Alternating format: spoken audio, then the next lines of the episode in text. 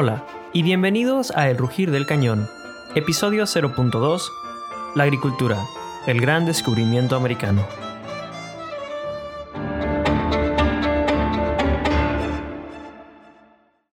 ¿Qué tal? Mi nombre es Ale Guevara y me da mucho gusto estar de regreso con ustedes en un episodio más de este podcast de Historia de México. Como mis 10 fieles escuchas pudieron haberse dado cuenta, han pasado unas cuantas semanas desde que el último episodio salió al aire, esto se debe principalmente a que la investigación para mi tesis se encuentra a marchas forzadas, y esto, junto a mis otras responsabilidades, dificulta la lectura para los episodios en formato completo. Por lo tanto, considerando a mis escuchas y a mis patrocinadores que hacen esto posible a través de patreon.com, he decidido ofrecer episodios en un formato distinto. Además de las dificultades de horarios que menciono, me parece que contra mis propios designios hay varios elementos muy importantes del desarrollo de las sociedades prehispánicas que no se abordan con la profundidad que merecen en los episodios regulares, ya sea porque entorpecen un poco la narrativa o porque pueden resultar en episodios de 40 minutos. Entonces, la solución a estos dos problemas es que, por lo menos en las siguientes semanas, saldrán al aire episodios relativamente más cortos que tratarán temas selectos. El de hoy, por ejemplo, explora cómo se desarrolló la agricultura en Mesoamérica, sobre todo, pero sabemos que esto se lleva a Oasis América posteriormente, y los retos particulares a los que debieron enfrentarse estos pobladores por las cuestiones climatológicas, la biodiversidad y demás características del continente.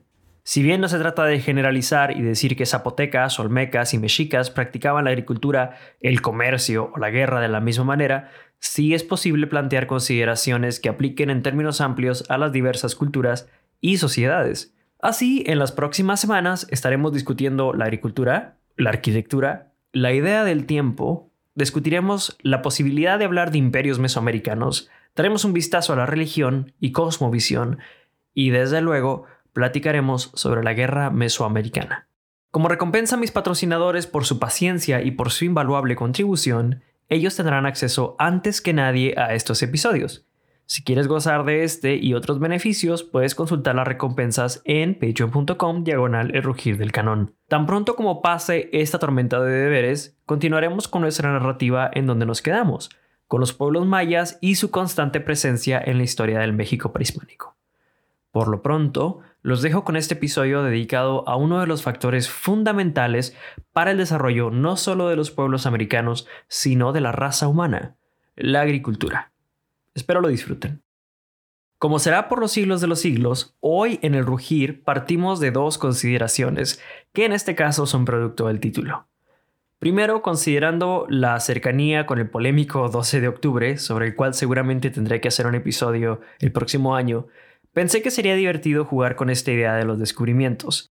Y es que, si bien la agricultura podría entenderse como una técnica o conocimiento descubierto, no podemos entenderlo en los mismos términos que el descubrimiento del genoma humano o de la existencia de agua bajo la superficie de Marte.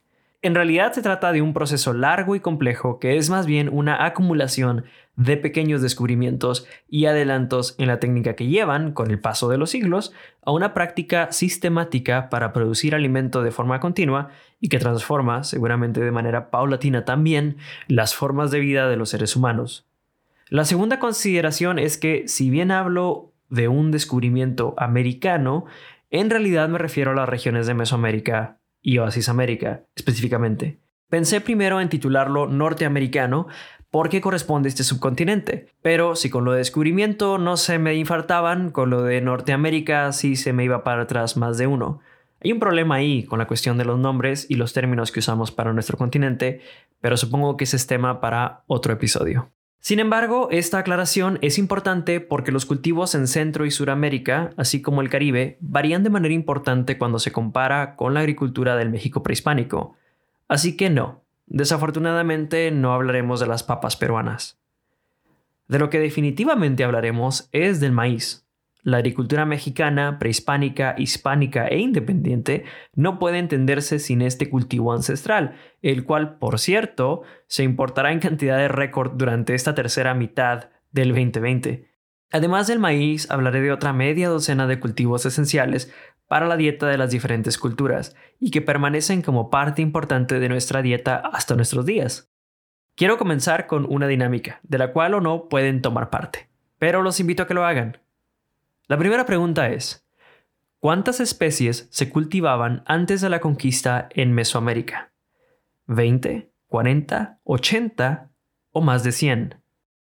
Según trabajos realizados en el siglo XX por Niklas y Valivov, complementados con el trabajo de Robert L. Dressler, se cultivaban 88 especies diferentes. Considerando la riqueza en flora y fauna en México, podría no parecer un número enorme, pero hay que tomar en cuenta que estas plantas fueron domesticadas, seleccionadas y consumidas exitosamente antes de que existieran invernaderos, arados mecánicos, sistemas de riego complejos. Segunda pregunta. De las siguientes plantas, ¿cuáles son nativas de América y cuáles provienen de otras partes del mundo? ¿Están listos? Frijol, mango, chayote, chile, plátano, algodón, aguacate, café, tabaco y naranja. Hagan sus apuestas. Si dijeron que el frijol, el chayote, el chile, el algodón, el aguacate y el tabaco son plantas americanas, están en lo cierto. El mango, el plátano, el café y la naranja son cultivos importados. Dato curioso, el mango, el plátano y las naranjas provienen de Asia, mientras que el café es africano. Siendo honesto, estoy seguro que en algún punto de mi vida estaba convencido de que el café era americano. Creo que el hype, así el café colombiano, tiene algo que ver en este aspecto. Pero hasta esta semana que hice mis notas, no sabía que los plátanos no se encontraban en América hasta la llegada de los españoles. En fin, ¿cómo les fue? ¿Qué tal anda su geografía gastronómica? Algo que es importante entender sobre estos cultivos y los que mencionaré más adelante es que como afirma Richard S. McNish, la domesticación fue un proceso disperso y geográficamente fragmentado. Es decir, no se trata de algo lineal y progresivo que inició con el maíz, por ejemplo, y después se incorporó a otras especies. Tampoco sucede en todo el territorio al mismo tiempo. A pesar de la adaptación que se hizo de diversos cultivos, algunas plantas se encontraban de manera natural en ciertas zonas y, naturalmente, fueron aprovechadas antes de intentar modificar otras para cultivarlas en esa región. Por poner algunos ejemplos, nos comenta Teresa Rojas, en Tamaulipas se cultivaron originalmente calabazas y frijoles, y hasta mucho tiempo después el maíz, mientras que en Puebla aparecieron primero el aguacate y el chile y luego el maíz, que tienen en este estado antecedentes muy antiguos, aunque no significa que el maíz haya surgido en Puebla. Los primeros cultivos que encontramos en Mesoamérica, recordemos que la agricultura es llevada de sur a norte hacia Oasis América en siglos posteriores, son el maíz, los frijoles, las calabazas y el chile. Todo esto hacia el año 2000 a.C., que es cuando vemos este cambio de agricultura incipiente que se encuentra en casi toda América, a una agricultura de aldea que permite la vida sedentaria y los primeros pueblos agrícolas. Es este cambio de recolectar y sembrar en algunas estaciones o sitios específicos a contar con un sistema y una modificación deliberada del medio que lleva al surgimiento de lo que comúnmente entendemos como civilización. Además de esas cuatro especies de consumo básico, podemos encontrar el amaranto y la chía como cultivos existentes en prácticamente toda América. Algunas otras plantas no pueden ser adaptadas con el mismo éxito y adquieren un carácter distinto como productos de intercambio o de tributo. Destacan el algodón y el cacao, además de ciertas frutas, plantas medicinales y aromáticas. Otro dato curioso es que, por más obvio que parezca una vez que se analiza, también existe un cultivo importante de flores y plantas para ornamentación, las cuales también forman parte de todo este tema de la agricultura. Puesto que hablar de las ochenta y tantas plantas cultivadas en América nos llevaría demasiado tiempo, seguiré la línea de Teresa Rojas y solo les platicaré de las seis plantas más importantes ya mencionadas. Comenzamos con el Zea maíz o maíz. Una de las primeras curiosidades del maíz es que en realidad no sabemos cuál es la planta silvestre de donde se obtuvo por primera vez. Es decir, no se ha localizado el ancestro que pueda aceptarse como el padre biológico del maíz. La segunda curiosidad es que el maíz requiere directamente de la intervención de los humanos para su propagación.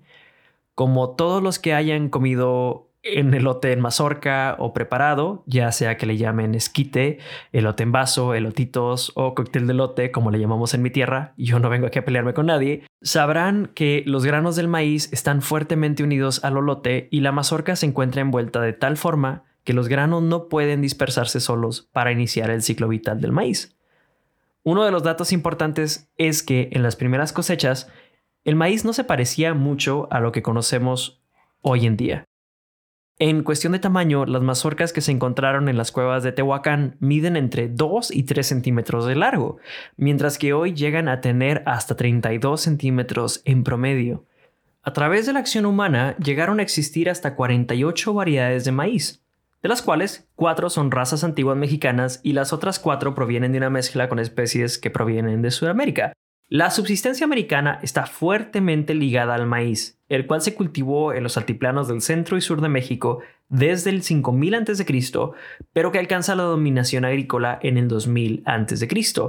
Su dispersión es tal que en 1519 el maíz se encontraba en altitudes desde el nivel del mar hasta los 3000 metros de altura, prácticamente en todos los ecosistemas. Por su importancia en la vida cotidiana, este cereal se vuelve una pieza central en la religión y la mitología. Desde los olmecas hasta los mexicas, el maíz se ve representado en el arte, los mitos formativos, las deidades y los rituales. Como menciona Teresa Rojas, y como es posible observar en códices y el Popol Vuh, los hombres mismos están hechos de maíz, y de maíz era el entretejido de toda la vida de los hombres de aquel tiempo. Cada vez que calienten una tortilla, se sirvan un plato de pozole o les toque poner los tamales para el Día de la Candelaria, están participando de una conexión milenaria con aquellos humanos que probaron este alimento por primera vez hace 80.000 años. Tal vez no tan glamoroso, pero igual de importante para la dieta de los mexicanos de ayer y hoy, es el frijol. En México y Centroamérica se domesticaron cuatro especies de frijol. El primero fue el frijol común o Phaseolus vulgaris, la especie más importante y que tiene cientos de variedades. También se cultivó el ayacote, también conocido como botil o patol, el frijol lima o frijol de haba y el frijol tepari o escomite. Les confieso que no conozco ninguna de estas variedades excepto el frijol lima o de haba, pero estoy seguro que otros escuchas en distintas partes de América tendrán alguna idea de a qué se refieren estas variedades. El proceso de domesticación del frijol comienza hace 7000 años con el frijol común y se convierte en un complemento fundamental para la dieta de los antiguos pobladores, puesto que, puesto que si bien el maíz es un alimento rico en carbohidratos, el frijol aporta proteínas vegetales, triptófano y lisina, un aminoácido esencial del que el maíz carece. Además, el frijol ayuda a fijar nitrógeno al suelo y este es aprovechado por el maíz. Cuando se cultivan en conjunto el frijol, el maíz y las calabazas, las cuales ayudan a proteger la calidad del suelo por crecer cerca de la tierra, se obtiene un sistema muy eficiente para producir alimentos que se complementan nutricionalmente. Y hablando de calabazas, México es el centro de origen de todas las especies del género Cucurbita, al que pertenecen las diversas especies de calabazas, el chilacayote y los guajes. En un principio se aprovechaban únicamente las semillas porque en sí la pulpa era muy amarga o delgada, a través de la selección artificial se logró mejorar la calidad de los cultivos de forma que pudo aprovecharse la planta entera, desde las semillas hasta las flores. Las calabazas se consumen desde hace 9.000 años, aunque el proceso de domesticación y mejora del cultivo surgen más adelante. Y bien, aprovechando el siguiente cultivo, les contaré una anécdota. En uno de los múltiples encuentros de colegas a los cuales he sido sujeto en mi vida profesional, me encontré compartiendo el desayuno con unos colegas de Ensenada entre los cuales encontraba una profesora sudamericana. Honestamente no recuerdo de qué país provenía. Siendo el platillo chilaquiles, la conversación se tornó hacia el nivel de picante de la salsa. ¿Pica? ¿No pica? ¿Usted come picante, maestro?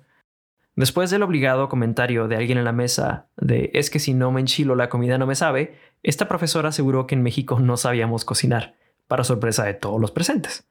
Resulta que según su experiencia, la única herramienta en el arsenal mexicano para sazonar la comida es el chile, y que la comida mexicana sin salsa es desabrida, contrario a la comida de su tierra natal. Lo que siguió fue una oleada de fervor patriótico más impresionante que la del grito del 16 de septiembre, con argumentos a favor y en contra de esta polémica postura. Pero la pregunta que yo le haría a esta profesora es, ¿cómo espera que sea de otra manera si esta planta, con sus numerosas variedades, se cultiva en México desde hace 6.000 años? Así es, el chile, junto al maíz, la calabaza y el frijol, corresponde a uno de los cultivos más antiguos de Mesoamérica y era consumido de forma generalizada en las tierras templadas y calientes de la región. Llamémosle un gusto adquirido. Pero lo que sí es cierto es que, desde un punto de vista histórico, pedir un taco sin salsa sería lo mismo que pedirlo sin tortilla. Y no lo digo yo, lo dice la arqueología.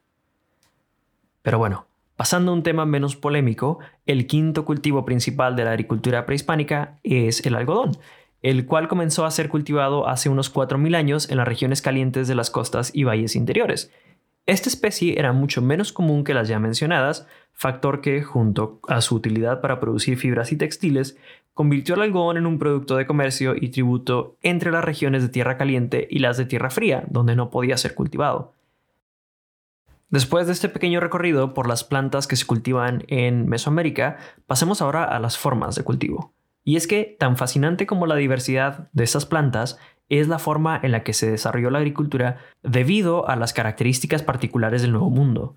La consideración más importante al respecto es que, a diferencia de las demás sociedades agrícolas del mundo antiguo, como China, Mesopotamia o Egipto, en Meso y Oasis América no existían animales de carga o de trabajo. Parece lógico, pero piensen en las laminitas con las que aprendimos sobre las primeras civilizaciones en la primaria. Un ejemplo central siempre eran los animales de trabajo, caballos, bueyes, mulas, burros. Si en otras partes del mundo la carga era compartida entre animales y humanos, en América el trabajo de la agricultura, desde el arado hasta la cosecha, era realizada por manos humanas. ¿Cómo se adaptaron entonces los americanos a este problema? Nos comenta Teresa Rojas en su artículo Técnicas, Métodos y Estrategias Agrícolas en la revista Arqueología Mexicana que la consecuencia inmediata de no contar con animales de trabajo fue la aplicación directa del trabajo humano en todas las tareas agrícolas, así como en los trabajos para construir y luego mantener las obras de irrigación, de rescate de suelos pantanosos e inundables, de creación artificial de zonas húmedas y de construcción de terrazas y bancales con el fin de conservar la humedad y ampliar las superficies de cultivo. Si la característica principal de los grupos de Aridoamérica fue la adaptabilidad al medio, vemos que en caso de Mesoamérica hay una impresionante adaptación del medio. Esta adaptación no solo se hizo con sistemas agrícolas, de los cuales hablo en un momento, sino con las mismas especies de las cuales se seleccionaron ejemplares que toleraron mejor el clima, las estaciones secas o húmedas y que producían con mayor abundancia. Sobre los sistemas agrícolas, además del sistema de rosa y quema que ya he mencionado en algún otro episodio, Rojas identifica cuatro. Los sistemas de temporal extensivos, que son forestales con descanso largo, los sistemas de temporal de mediana intensidad con un descanso intermedio, los sistemas intensivos con labranza del suelo y los sistemas especiales, huertos y plantíos perennes. Las herramientas desarrolladas por los mesoamericanos son las siguientes. El weekly o coa de hoja, que tenía un mango que se extendía hasta formar una hoja plana más ancha, a veces como cuchillo, otras como triángulo o medio corazón. Era de uso múltiple puesto que además de usarlo en la agricultura, lo utilizaron en la albañilería o para desasolvar canales. El segundo implemento es el Weekly o coa grande a manera de pala de una sola pieza de madera que tenía una hoja triangular en ángulo recto al mango, descrita como coa grande que le dan con el pie. Básicamente es un tipo de pala. El tercero es el Weekly Ashoken, o coa pequeña con mango zoomorfo a manera de palita corta, que era de dos piezas, con un mango rematado con una figura tallada de mono, perro o ave. Algo importante de la agricultura mesoamericana es que se aprovecharon todos los recursos hídricos a su alcance y al de su tecnología, e incluyeron el caudal permanente o estacional de arroyos y ríos, el agua de lluvia, el agua subterránea con pozos someros, los parajes naturalmente húmedos y las áreas rescatadas con drenes, que serían las zanjas, en los pantanos y zonas inundables. Es también el uso de chinampas y campos levantados. En zonas donde el terreno no era favorable, sobre todo en zonas montañosas, los agricultores desarrollaron un sistema de terrazas. Finalmente, en los sistemas más intensivos, se recurrió con frecuencia al uso de almácigos y al trasplante, al igual que la incorporación de abonos verdes, limos, cenizas, fiemo de murciélago, excremento humano o nidos de hormiga. Con mucha frecuencia, las milpas de anuales más estables tenían árboles, magueyes, nopales u otras plantas en su interior o alrededor, a manera de setos o cortinas vegetales que cumplían varias funciones. Desde luego que estas consideraciones generales serán visitadas y consideradas a partir de las realidades de cada cultura cuando lleguemos a ella. Los mayas, por ejemplo, practicaron agricultura de rosa y quema de manera más extensiva. Los mexicas son famosos por sus chinampas, pero esto lo iremos viendo más adelante caso por caso. Por lo pronto los dejo con esta recopilación de información sobre la cultura americana. Como siempre, fue un placer estar con ustedes en una edición más del Rugir del Cañón. Espero que hayan disfrutado de este formato mientras volvemos a nuestra programación habitual. Recuerden que pueden apoyar al podcast a través de patreon.com diagonal rugir del canon, al igual que siguiendo el Instagram oficial en el rugir del canon guion bajo podcast y en Twitter en arroba del rugir. Yo soy Ale Guevara y les deseo una excelente tarde. Hasta luego.